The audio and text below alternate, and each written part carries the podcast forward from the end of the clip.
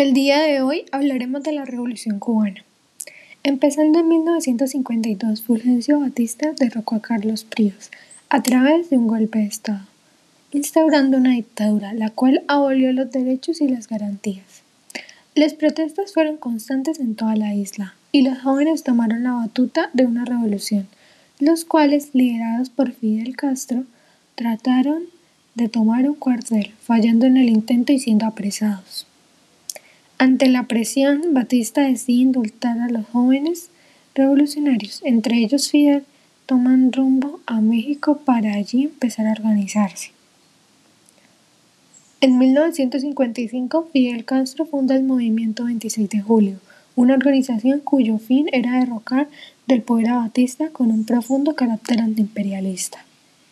Su revolución comienza en 1956 pero toma mayor importancia en 1957, ya que en este año la guerrilla del movimiento 26M se extiende por toda Cuba. Se convocaron huelgas y hubo guerras entre el gobierno y los guerrilleros. Hasta que el 31 de diciembre de 1958 Batista huye a Santo Domingo y el 1 de enero de 1959 triunfan los guerrilleros en La Habana con Fidel Castro, declarando esta ciudad capital provisional de Cuba. Tiempo después, Fidel queda como primer ministro, lo que conllevó a convertirse en un dictador. Luego de esto empezaron a haber tensiones entre revolucionarios sobre los grupos revolucionarios procomunistas y los que menos lo eran. En 1961, durante la Guerra Fría y Cuba, al adoptar el socialismo, se convirtió en un aliado de la Unión Soviética y al estar tan cerca de Estados Unidos, John F. Kennedy ordenó invadir Cuba, operación que se dio en la Bahía de Cochinos, pero que fue un completo desastre. En 1962, la Unión Soviética junto con Cuba comenzaron la instalación de cohetes con carga nuclear para así garantizar que los norteamericanos no invadieran la isla y brindar protección a la naciente nación socialista. De igual manera, esta instalación se debió a que Estados Unidos había instalado misiles nucleares en Europa con dirección a Moscú.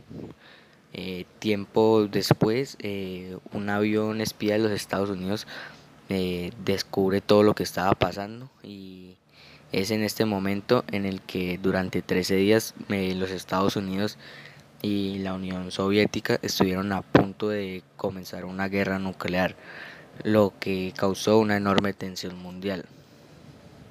Esta crisis finalizó con el anuncio del desmantelamiento y traslado de vuelta de los misiles a la URSS, a cambio de que Estados Unidos asegurara no invadir el territorio cubano y quitara los misiles nucleares de Turquía e Italia.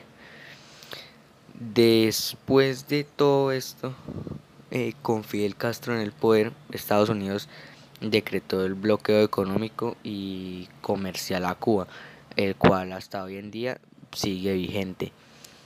Este bloqueo eh, restringe las exportaciones e importaciones entre Estados Unidos y Cuba, lo cual afecta significativamente en su economía, ya que esta dependía mucho del comercio con Estados Unidos y luego de la Guerra Fría ya sin la ayuda y soporte económico de la URSS, la situación se volvió más precaria.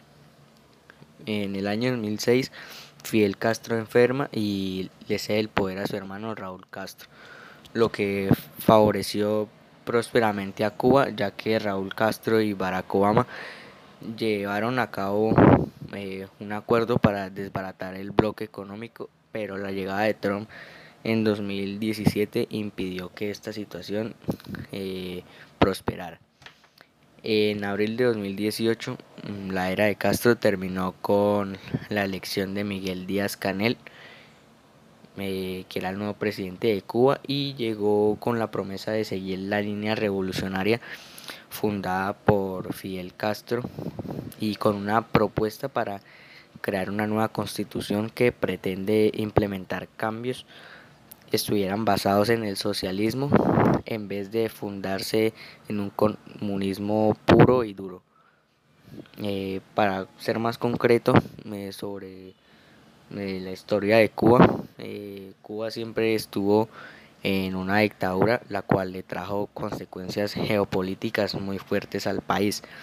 Le costó su estabilidad económica, sus ideales comunistas, los cuales fracasaron en la nación e hicieron que Cuba eh, en este momento esté pobre y esté recuperándose para darle un nuevo giro al país y tratando de crecer poco a poco de décadas de dictadura.